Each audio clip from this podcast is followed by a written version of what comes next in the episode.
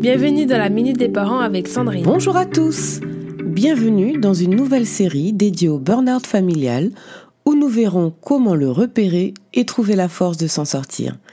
Aujourd'hui, commençons tout d'abord par définir ce qu'est le burn-out familial. Vous l'avez peut-être remarqué, dans votre quotidien effréné, certains jours, votre maison ressemble plus à un champ de bataille qu'à un havre de paix. Si vous vous sentez épuisé et stressé au sein de votre cellule familiale, vous pourriez bien être victime du redoutable burn-out familial. Il est vrai que jongler entre la vie de famille, le travail et préserver son couple peut s'avérer bien plus complexe qu'il n'y paraît, même si nous aspirons tous à être une famille épanouie, souriante, sans cris ni pleurs, une famille cool en apparence, parfois la réalité est tout autre une fois la porte de chez soi franchie. Donc, pour éviter de sombrer dans le gouffre du burn-out familial, il est essentiel d'apprendre à identifier les tensions qui nous guettent, afin de sortir de cette aventure plus fort et plus soudé que jamais. Mais qu'est-ce que le burn-out familial? Eh bien le terme burn-out vient de l'anglais et signifie tout simplement épuisement. Le burn-out familial, souvent méconnu, est une réalité touchant des milliers de parents. Les nuits trop courtes,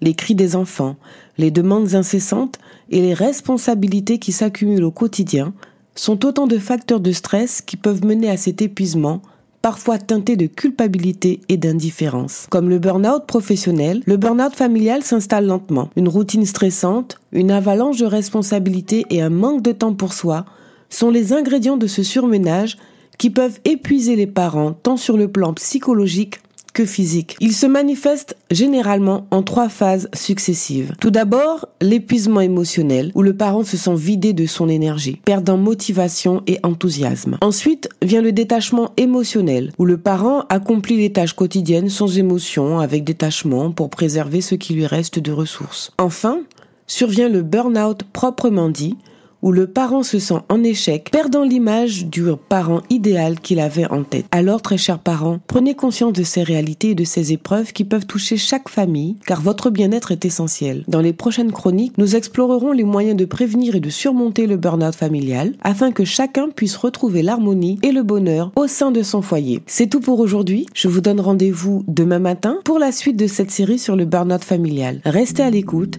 et n'hésitez pas à vous abonner gratuitement sur mon site www.fabriquedb.com. C'était la minute des parents avec Sandrine.